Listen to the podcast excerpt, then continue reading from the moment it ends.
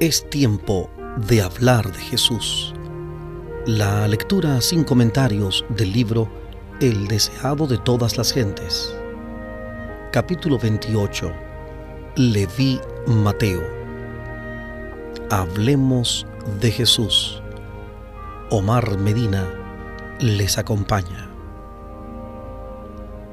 Entre los funcionarios romanos que había en Palestina, los más odiados eran los publicanos. El hecho de que las contribuciones eran impuestas por una potencia extraña era motivo de continua irritación para los judíos, pues les recordaba que su independencia había desaparecido. Y los cobradores de impuestos no eran simplemente instrumentos de la opresión romana. Cometiendo extorsiones por su propia cuenta, se enriquecían a expensas del pueblo. Un judío que aceptaba este cargo de mano de los romanos era considerado como traidor a la honra de su nación. Se le despreciaba como apóstata, se le clasificaba con los más viles de la sociedad. A esta clase pertenecía Leví Mateo, quien después de los cuatro discípulos de Genezaret fue el siguiente en ser llamado al servicio de Cristo. Los fariseos habían juzgado a Mateo según su empleo, pero Jesús vio en este hombre un corazón dispuesto a recibir la verdad. Mateo había escuchado la enseñanza del Salvador. En la medida en que el convincente Espíritu de Dios le revelaba su pecaminosidad, anhelaba pedir ayuda a Cristo, pero estaba acostumbrado al carácter exclusivo de los rabinos y no había creído que este gran maestro se fijaría en él. Sentado en su garita de peaje un día, el publicano vio a Jesús que se acercaba. Grande fue su asombro al oírle decir, Sígueme. Mateo, dejadas todas las cosas, levantándose, le siguió. No vaciló ni dudó ni recordó el negocio lucrativo que iba a cambiar por la pobreza y las penurias. Le bastaba estar con Jesús, poder escuchar sus palabras y unirse con Él en su obra. Así había sido con los discípulos antes llamados. Cuando Jesús invitó a Pedro y sus compañeros a seguirle, dejaron inmediatamente sus barcos y sus redes algunos de estos discípulos tenían deudos que dependían de ellos para su sostén, pero cuando recibieron la invitación del Salvador, no vacilaron ni preguntaron, ¿cómo viviré y sostendré mi familia? Fueron obedientes al llamamiento y cuando más tarde Jesús les preguntó, cuando os envié sin bolsa y sin alforja y sin zapatos, ¿les faltó algo? Pudieron responder, nada. Lucas 22:35, Lucas 22:35. A Mateo en su riqueza y a Andrés y Pedro en su pobreza llegó la misma prueba, y cada uno hizo la misma consagración. En el momento del éxito, cuando las redes estaban llenas de peces y eran más fuertes los impulsos de la vida antigua, Jesús pidió a los discípulos a orillas del mar que lo dejasen todo para dedicarse a la obra del Evangelio. Así también es probada cada alma para ver si el deseo de los bienes temporales prima sobre el de la comunión con Cristo. Los buenos principios son siempre exigentes. Nadie puede tener éxito en el servicio de Dios a menos que todo su corazón esté en la obra y tenga todas las cosas por pérdida frente a la excelencia del conocimiento de Cristo. Nadie que haga reserva alguna puede ser discípulo de Cristo y mucho menos puede ser su colaborador. Cuando los hombres aprecien la gran salvación, se verá en su vida el sacrificio propio que se vio en la de Cristo. Se regocijarán en seguirle a donde quiera que los guíe. El llamamiento de Mateo al discipulado excitó gran indignación. Que un maestro religioso eligiese a un publicano como uno de sus acompañantes inmediatos era una ofensa contra las costumbres religiosas, sociales y nacionales. Apelando a los prejuicios de la gente, los fariseos esperaban volver contra Jesús la corriente del sentimiento popular. Se creó un extenso interés entre los publicanos. Su corazón fue atraído hacia el divino Maestro. En el gozo de su nuevo discipulado, Mateo anhelaba llevar a Jesús, sus antiguos asociados. Por consiguiente, dio un banquete en su casa y convocó a sus parientes y amigos. No solo fueron incluidos los publicanos, sino también muchos otros de reputación dudosa, proscritos por sus vecinos más escrupulosos. El agasajo fue dado en honor de Jesús, y él no vaciló en aceptar la cortesía.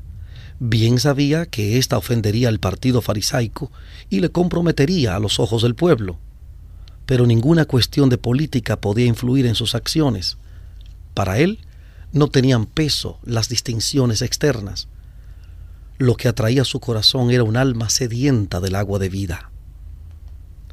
Jesús se sentó como huésped honrado en la mesa de los publicanos, demostrando por su simpatía y amabilidad social que reconocía la dignidad de la humanidad, y los hombres anhelaban hacerse dignos de su confianza. Sobre sus corazones sedientos caían sus palabras con poder bendecido y vivificador, despertando nuevos impulsos y presentando la posibilidad de una nueva vida a estos parias de la sociedad. En reuniones tales como esta, no pocos fueron impresionados por la enseñanza del Salvador, aunque no les reconocieron hasta después de su ascensión. Cuando el Espíritu Santo fue derramado y tres mil fueron convertidos en un día, había entre ellos muchos que habían oído por primera vez la verdad en la mesa de los publicanos, y algunos de ellos llegaron a ser mensajeros del Evangelio. Para Mateo mismo, el ejemplo de Jesús en el banquete fue una constante lección. El publicano despreciado vino a ser uno de los evangelistas más consagrados y en su propio ministerio siguió muy de cerca las pisadas del Maestro. Cuando los rabinos supieron de la presencia de Jesús en la fiesta de Mateo, aprovecharon la oportunidad para acusarle, pero decidieron obrar por medio de los discípulos. Despertando sus prejuicios, esperaban enajenarlos de su Maestro su recurso consistió en acusar a Cristo ante los discípulos y a los discípulos ante Cristo, dirigiendo sus flechas a donde había más posibilidad de producir heridas. Así ha obrado Satanás desde que manifestó desafecto en el cielo, y todos los que tratan de causar discordia y enajenamiento son impulsados por su espíritu. ¿Por qué come su maestro con los publicanos y pecadores? preguntaron los envidiosos rabinos. Jesús no esperó que sus discípulos contestasen la acusación, sino que él mismo replicó, los que están sanos no tienen necesidad de médico, sino los enfermos. Anden pues y aprendan qué cosa es misericordia quiero y no sacrificio, porque no he venido a llamar justos, sino pecadores a arrepentimiento. Los fariseos pretendían ser espiritualmente sanos y por lo tanto no tener necesidad de médico, mientras que consideraban que los publicanos y los gentiles estaban pereciendo por las enfermedades del alma. ¿No consistía pues su obra como médico en ir a la clase que necesitaba su ayuda? Pero, aunque los fariseos tenían tan alto concepto de sí mismos, estaban realmente en peor condición que aquellos a quienes despreciaban los publicanos tenían menos fanatismo y suficiencia propia, y así eran más susceptibles a la influencia de la verdad. Jesús dijo a los rabinos, anden pues y aprendan qué cosa es misericordia quiero y no sacrificio. Así demostró que mientras aseveraban exponer la palabra de Dios, ignoraban completamente su espíritu. Los fariseos fueron acallados por el momento, pero quedaron tanto más resueltos en su enemistad. Buscaron luego a los discípulos de Juan el Bautista y trataron de levantarlos contra el Salvador. Esos fariseos no habían aceptado la misión del Bautista, habían señalado con escarnio su vida abstemia, sus costumbres sencillas, sus ropas burdas, y le habían declarado fanático, porque él denunciaba su hipocresía. Habían resistido a sus palabras y habían tratado de incitar al pueblo contra él. El Espíritu de Dios había obrado en los corazones de estos escarnecedores, convenciéndolos de pecado, pero habían rechazado el consejo de Dios y habían declarado que Juan estaba poseído de un demonio. Pero ahora que Jesús había venido y andaba entre la gente, comiendo y bebiendo en sus mesas, le acusaban de glotón y bebedor. Los mismos que hacían esa acusación eran culpables. Así como Satanás representa falsamente a Dios y le reviste de sus propios atributos, la conducta de los mensajeros de Dios fue falseada por esos hombres perversos.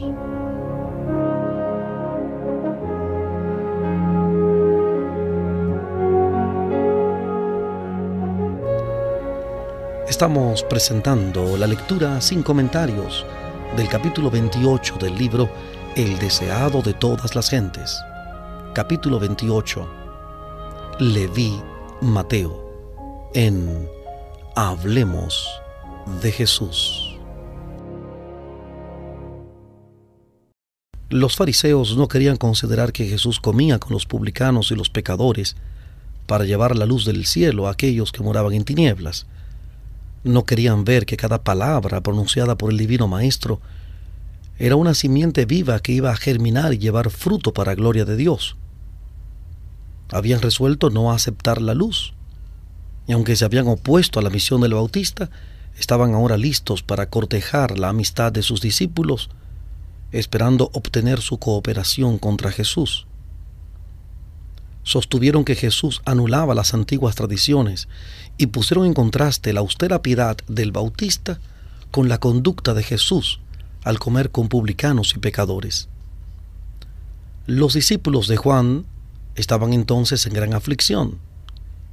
Era antes de su visita a Jesús con el mensaje de Juan. Su amado Maestro estaba en la cárcel y ellos pasaban los días lamentándose.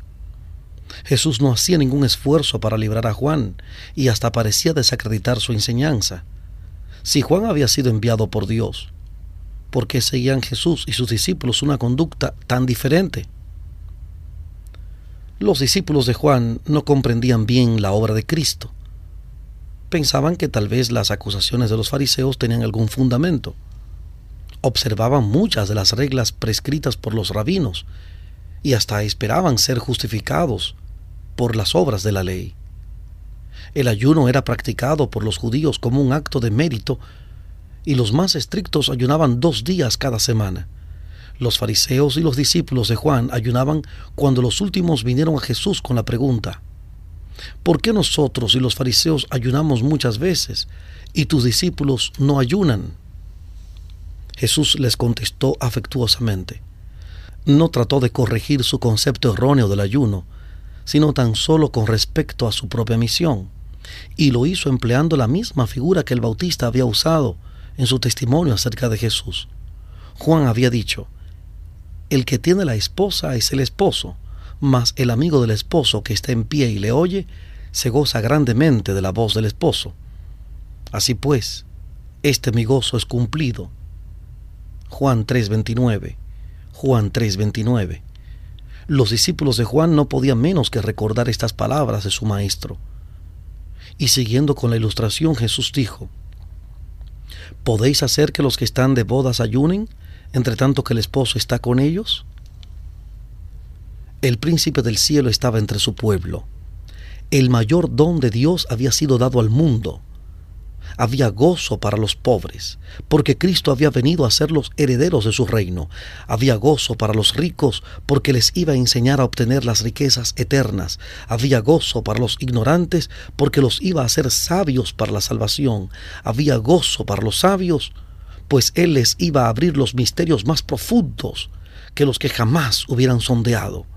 Verdades que habían estado ocultas desde la fundación del mundo iban a ser reveladas a los hombres por la misión del Salvador. Juan el Bautista se había regocijado de contemplar al Salvador.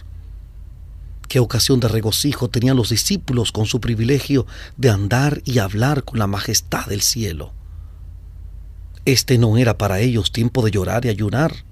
Debían abrir su corazón para recibir la luz de su gloria, a fin de poder derramar luz sobre aquellos que moraban en tinieblas y sombra de muerte las palabras de Cristo habían evocado un cuadro brillante, pero lo cruzaba una densa sombra que solamente su ojo discernía.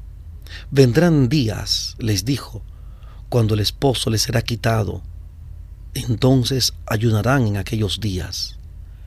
Cuando viesen a su Señor traicionado y crucificado, los discípulos llorarían y ayunarían. En las últimas palabras que les dirigiera en el aposento alto, dijo, Un poquito y no me veréis, y otra vez un poquito y me veréis. De cierto, de cierto os digo, que vosotros lloraréis y lamentaréis, y el mundo se alegrará. Empero, aunque vosotros estaréis tristes, vuestra tristeza se tornará en gozo. Juan capítulo 16 versículos 19 y 20. Juan capítulo 16 versículos 19 y 20.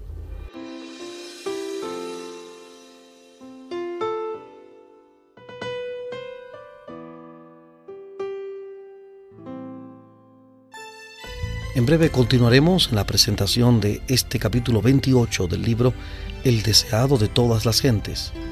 Capítulo 28. Leví Mateo en Hablemos de Jesús.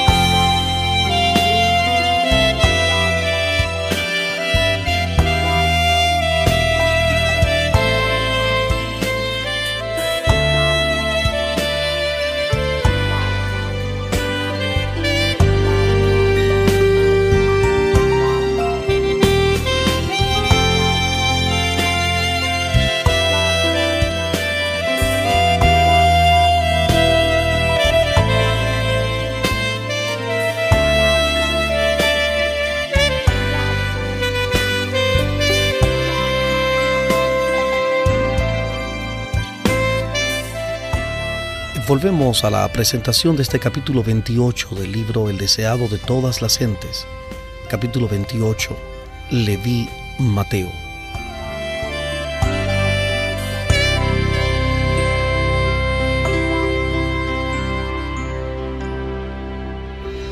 Cuando saliese de la tumba, su tristeza se trocaría en gozo. Después de su ascensión, iba a estar ausente en persona pero por medio del consolador estaría todavía con ellos, y no debían pasar su tiempo en lamentaciones. Eso era lo que Satanás quería. Deseaba que diesen al mundo la impresión de que habían sido engañados y chasqueados, pero por la fe habían de mirar al santuario celestial donde Jesús ministraba por ellos. Debían abrir su corazón al Espíritu Santo, su representante, y regocijarse en la luz de su presencia sin embargo, iban a venir días de tentación y prueba. cuando serían puestos en conflicto con los gobernantes de este mundo y los dirigentes del reino de las tinieblas, cuando Cristo no estuviera personalmente con ellos y no alcanzaran a discernir el consolador, entonces sería más apropiado para ellos ayunar. Los fariseos trataban de exaltarse por su rigurosa observancia de las formas, mientras que su corazón estaba lleno de envidia y disensión.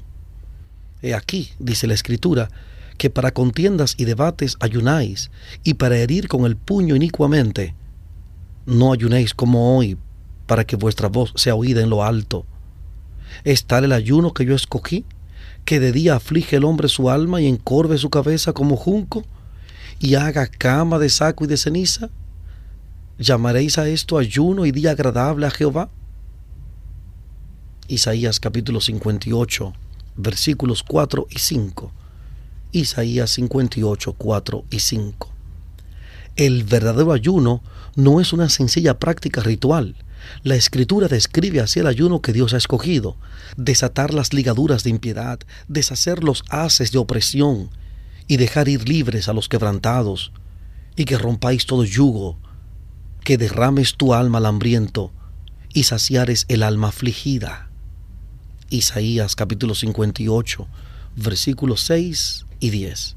Isaías 58, versículos 6 y 10. En estas palabras se presenta el espíritu y el carácter de la obra de Cristo. Toda su vida fue un sacrificio de sí mismo por la salvación del mundo. Ora ayunase en el desierto de la tentación, ora comiese con los publicanos en el banquete de Mateo. Estaba dando su vida para la redención de los perdidos. El verdadero espíritu de devoción no se manifiesta en ociosos lamentos, ni en la mera humillación corporal y los múltiples sacrificios sino en la entrega del yo a un servicio voluntario a Dios y al hombre. Continuando su respuesta a los discípulos de Juan, Jesús pronunció una parábola diciendo, Nadie mete remiendo de paño nuevo en vestido viejo. De otra manera el nuevo rompe, y al viejo no conviene remiendo nuevo. El mensaje de Juan el Bautista no había de entretejerse con la tradición y la superstición. Una tentativa de fusionar la hipocresía de los fariseos con la devoción de Juan no lograría sino hacer más evidente el abismo que había entre ellos. Ni tampoco podían unirse los principios de la enseñanza de Cristo con las formas del farisaísmo. Cristo no había de cerrar la brecha hecha por las enseñanzas de Juan. Él iba a hacer aún más definida la separación entre lo antiguo y lo nuevo, Jesús ilustró aún más este hecho diciendo, nadie echa vino nuevo en cueros viejos. De otra manera, el vino nuevo romperá los cueros y el vino se derramará y los cueros se perderán. Los odres que se usaban como recipientes para el vino nuevo, después de un tiempo, se secaban y se volvían quebradizos y ya no podían servir con el mismo fin. En esta ilustración familiar, Jesús presentó la condición de los dirigentes judíos.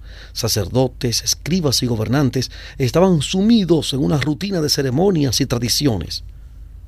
Sus corazones se habían contraído como los odres resecados a los cuales se los había comparado. Mientras permanecían satisfechos con una religión legal, les era imposible ser depositarios de la verdad viva del cielo pensaban que para todo bastaba su propia justicia y no deseaban que entrase un nuevo elemento en su religión. No aceptaban la buena voluntad de Dios para con los hombres como algo separado de ellos. La relacionaban con el mérito propio de sus buenas obras. La fe que obra por amor y purifica el alma no hallaba dónde unirse con la religión de los fariseos, compuesta de ceremonias y de órdenes humanas.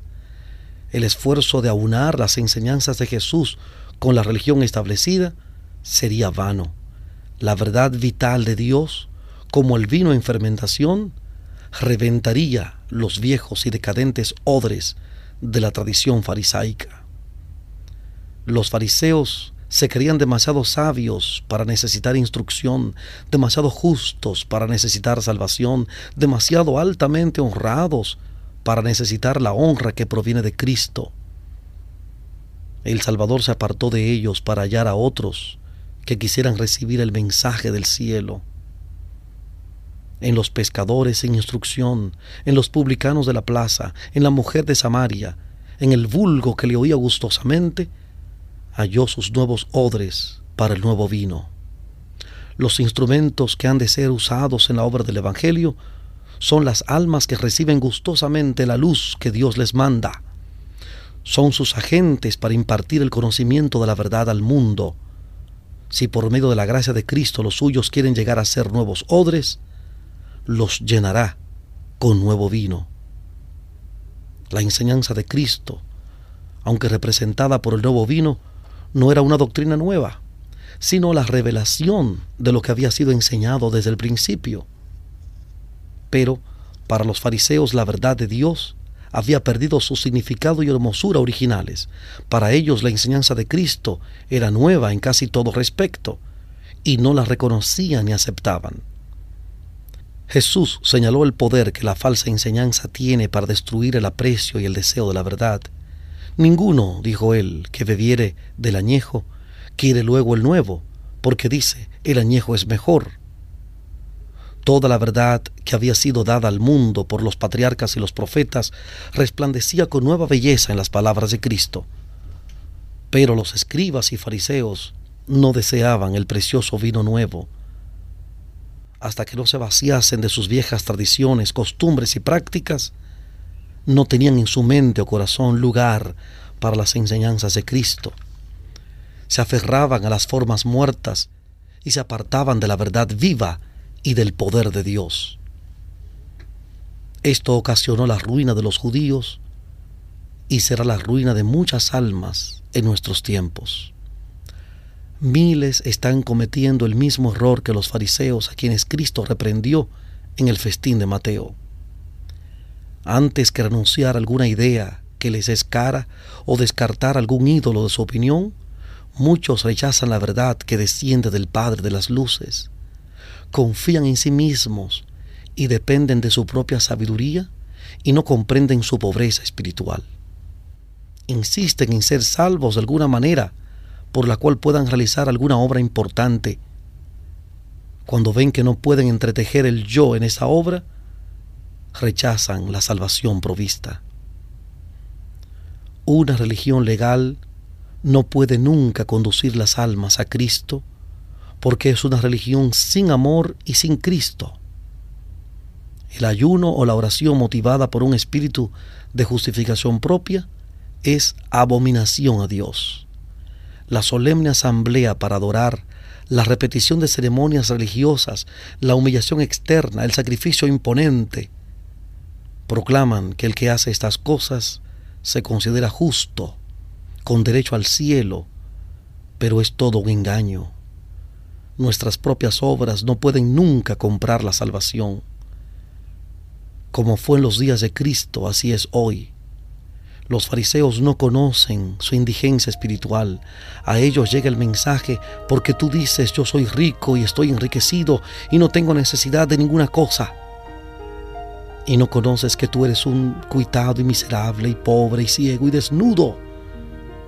Yo te aconsejo que de mí compres oro afinado en fuego para que seas hecho rico y seas vestido de vestiduras blancas para que no se descubra la vergüenza de tu desnudez.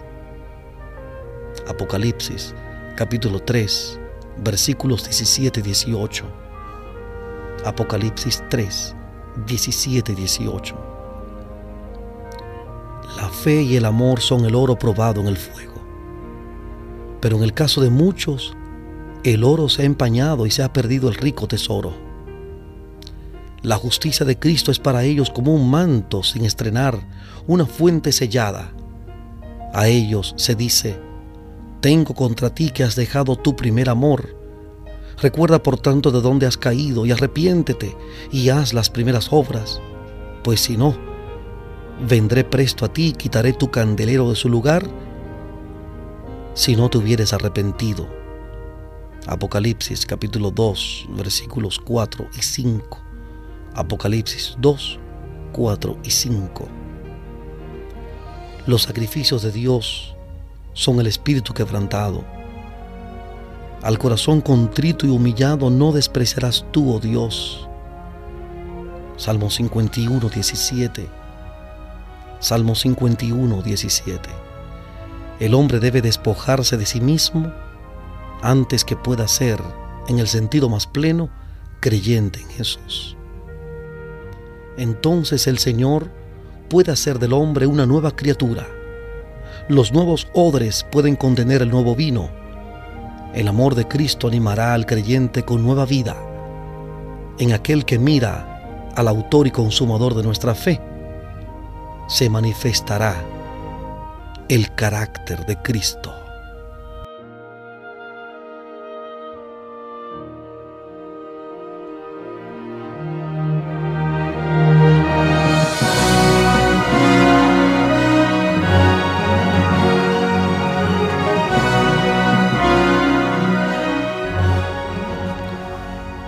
hemos presentado la lectura sin comentarios del capítulo 28 del libro El deseado de todas las gentes. Capítulo 28. Leví Mateo. Este capítulo está basado en el Evangelio según San Mateo, capítulo 9, versículos 9 al 17. Mateo 9, 9 al 17. Marcos 2, 14 al 22. Marcos 2, 14 al 22 y Lucas capítulo 5, versículos 27 al 39. Lucas 5, 27 al 39. Hablemos de Jesús. Omar Medina les agradece la fina gentileza de la atención dispensada. Que Dios les bendiga.